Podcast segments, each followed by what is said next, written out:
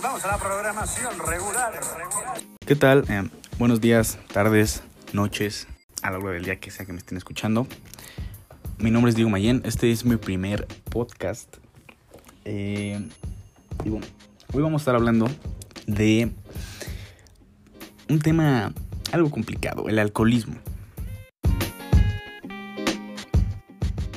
Bueno, para empezar vamos a hablar un poquito de qué es el alcoholismo. Y bueno, al igual que, que todas las demás adicciones, eh, es un trastorno mental que, bueno, genera una fuerte necesidad eh, por, por, ingerir alcohol y tú dejes de realizar tus actividades eh, cotidianas por consumirlo. Eh, bueno, pues te genera una dependencia como tanto física como psicológica. Y esto, bueno, te, te genera muchos problemas Ahorita vamos a hablar de qué complicaciones médicas puede tener el abuso de, del alcohol, pero pues también eh, pues te, te, cambia la vida, te aleja por completo de tu familia, eh, no sé, de tu trabajo, de la escuela, de lo que sea, afecta a prácticamente todas las personas que te rodean.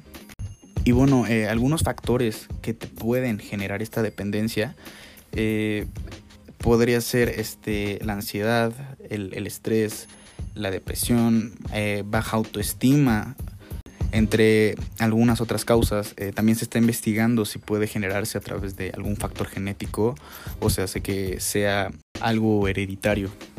Y bueno, hablando sobre las complicaciones médicas que te puede traer el consumo del alcohol, está el sangrado de estómago y esófago, inflamación y daños en el páncreas, daño al hígado, que de hecho es la principal causa de muerte, desnutrición, cáncer de esófago, hígado y colon y te puede traer complicaciones con el control de la presión y problemas cardíacos.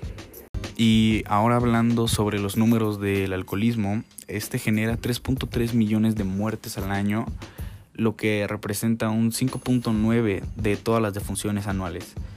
También México ocupa el décimo lugar eh, en consumo de alcohol en Latinoamérica con 7,2 litros de alcohol per cápita.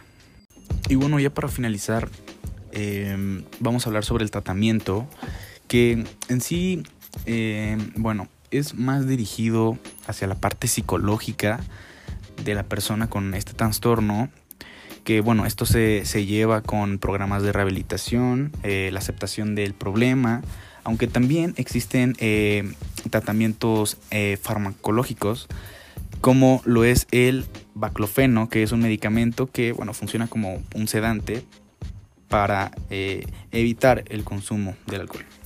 Y bueno, eso fue todo. Muchas gracias por escuchar. Espero les haya gustado e informado